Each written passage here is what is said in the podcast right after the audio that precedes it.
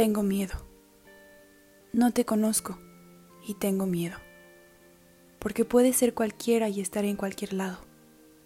Porque puedes acorralarme siempre que esté sola. Esperando el autobús, en el metro, yendo a la tienda por leche o viajando en taxi. Las calles se han convertido en un monstruo. Un monstruo que devora mujeres y las devuelve dentro de una bolsa cada 18 horas. Lo peor, que lo único que me separa a mí de encontrarme contigo es la suerte. No hay nada más allá del azar que impida que nos encontremos, en cualquier momento, en cualquier lugar. La diferencia es que tú te encontrarás a más y yo, al encontrarme contigo, mi historia terminará.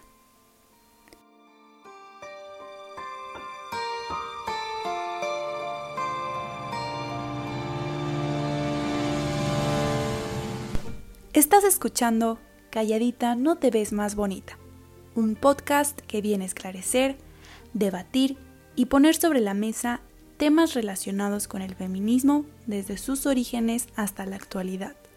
Yo soy Pamela Rocha y te doy la bienvenida a este tercer episodio.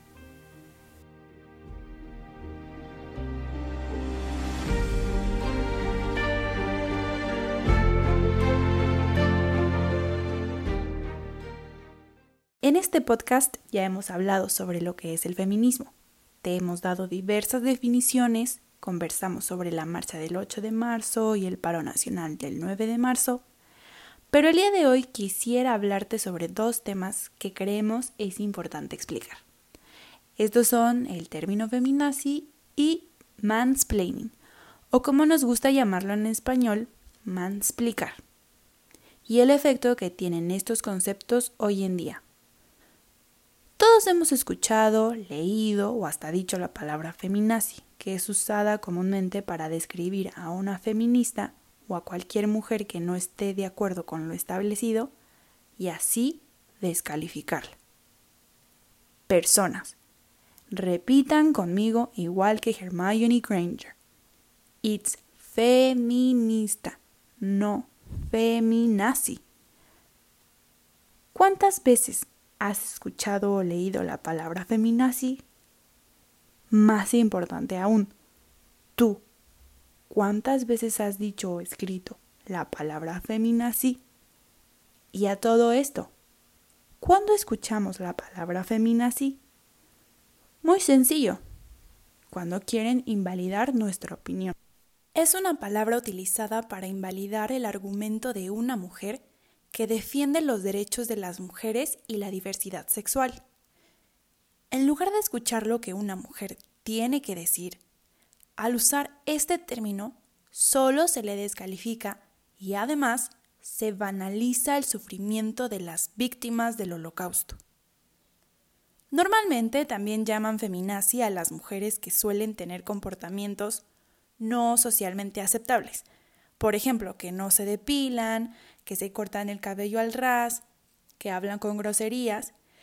Y bueno, ya nos llaman feminazi por todo. ¿Por qué no mejor aceptan que no tienen argumentos sustentados para invalidar nuestras opiniones y formas de ser? Las feministas no asesinan, no torturan, no tienen campos de concentración y no experimentan con los cuerpos de las personas. Lo repetimos de nuevo. El feminismo no es lo opuesto al machismo. Si lo queremos ver de esa forma, los hombres sí nos han asesinado, torturado, privado de nuestra libertad y usado nuestros cuerpos a su voluntad. ¿O no?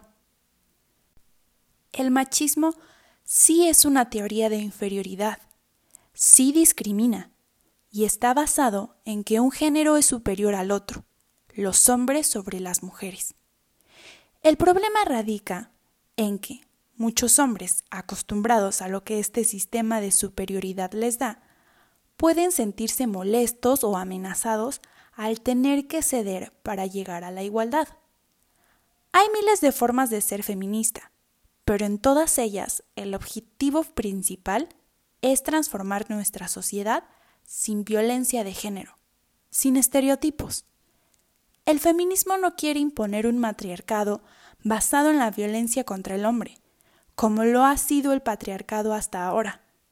No queremos dejarlos sin voto, ni violarlos en las guerras, ni mutilar sus genitales, ni confinarlos al ámbito doméstico, ni queremos torturarlos. El feminismo no pretende que los hombres sean propiedad de sus madres, como muchas mujeres son propiedad de sus padres, ni desea que los hombres cobren salarios menores solo por ser hombres, ni tampoco quiere desterrarlos de los altos puestos. No queremos traficar con sus cuerpos masculinos para el disfrute de los femeninos, ni deseamos que los niños varones estén desnutridos o abandonados solo por ser varones, ni por supuesto, promoveríamos su marginación social o económica. Tampoco vetaríamos que los niños varones pudieran acudir a la escuela, ni les prohibiríamos el acceso a la salud o a la universidad. Comprender que los hombres sí han hecho todo esto y que es todo lo que el feminismo no promueve, es nuestro objetivo para con ustedes. Ahora ya saben, mujeres, para la próxima que alguien les diga, ya andas de feminazi, recuerda, esta palabra no tiene ningún fundamento y a sugerencia puedes responder diciendo, ni te voy a meter a una cámara de gas, ni voy a experimentar contigo, ni mucho menos voy a meterte en un campo de concentración. Lo único que exijo es el respeto hacia mis derechos. Ahora que si no dejan de molestarlas, díganos en nuestras redes. Y tal vez Jimena sí sea capaz de algunas cosas para defenderlas.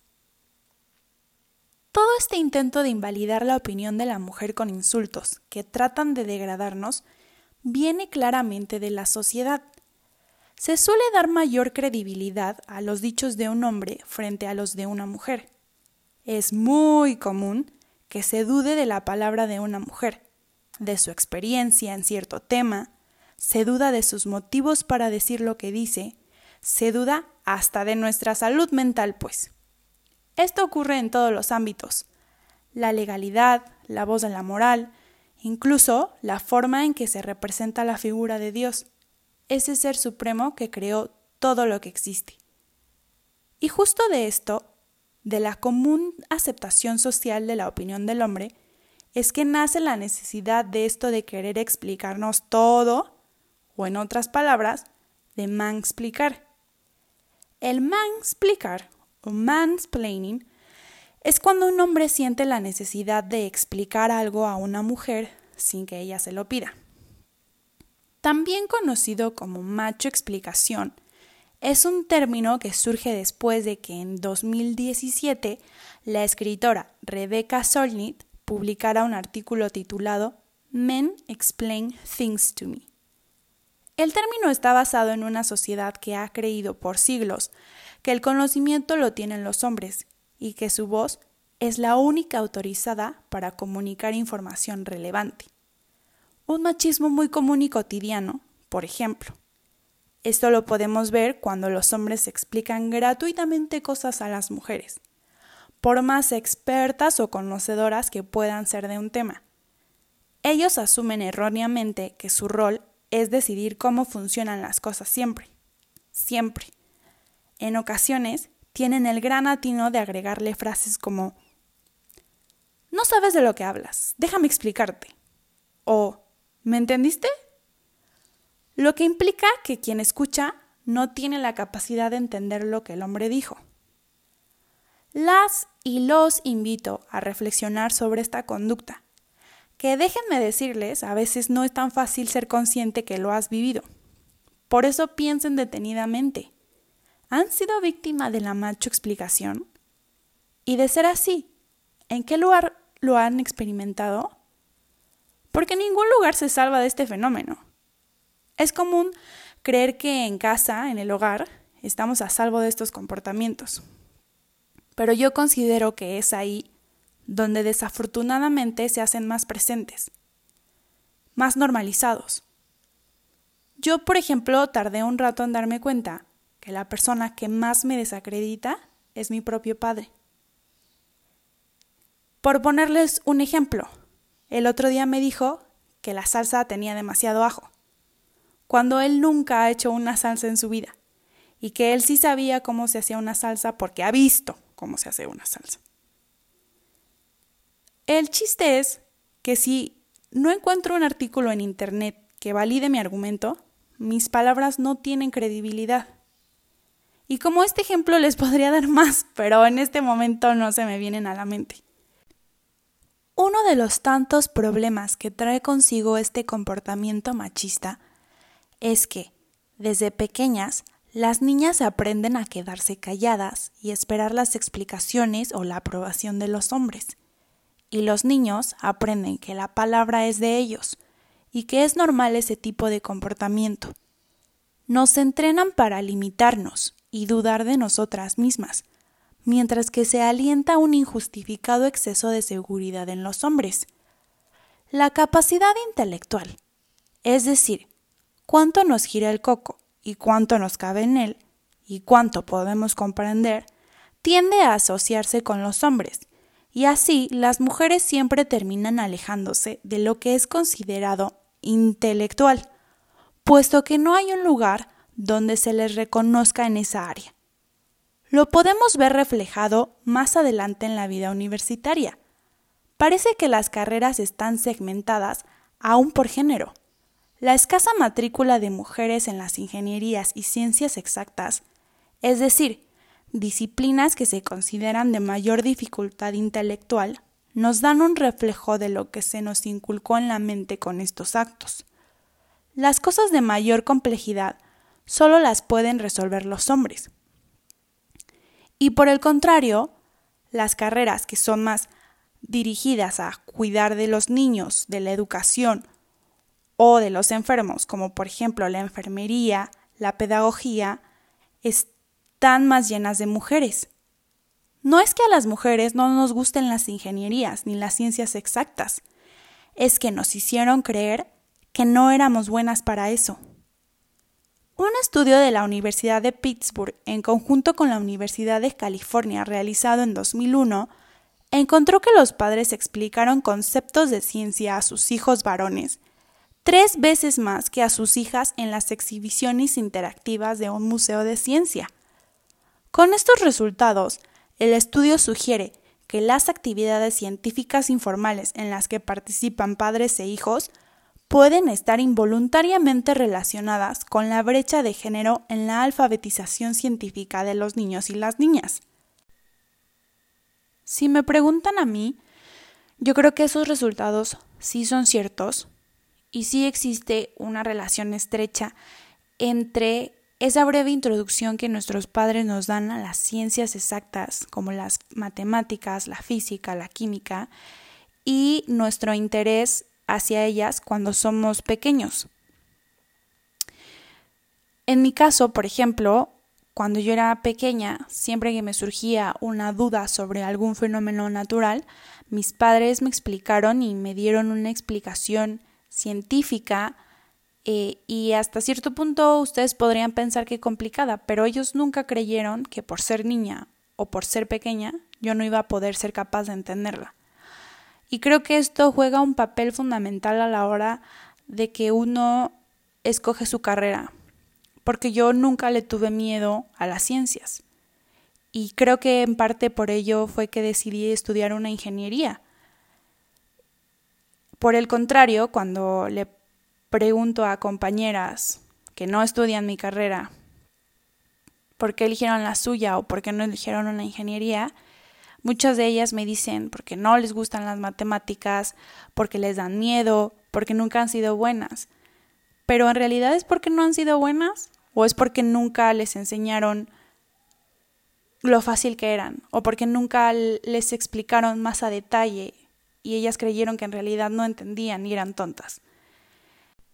Aunque en la actualidad en México existen diversos programas gubernamentales y no gubernamentales para combatir esta brecha de género en las carreras de ciencia, ingenierías, tecnología y matemáticas, como el programa Mujeres en STEM, Futuras Líderes, creado en 2018, estos programas van dirigidos a mujeres jóvenes y el problema del interés en las ciencias, considero, surge a una edad más temprana, por lo que es fundamental reflexionar y ser consciente de las conductas machistas que podemos llegar a fomentar en las niñas.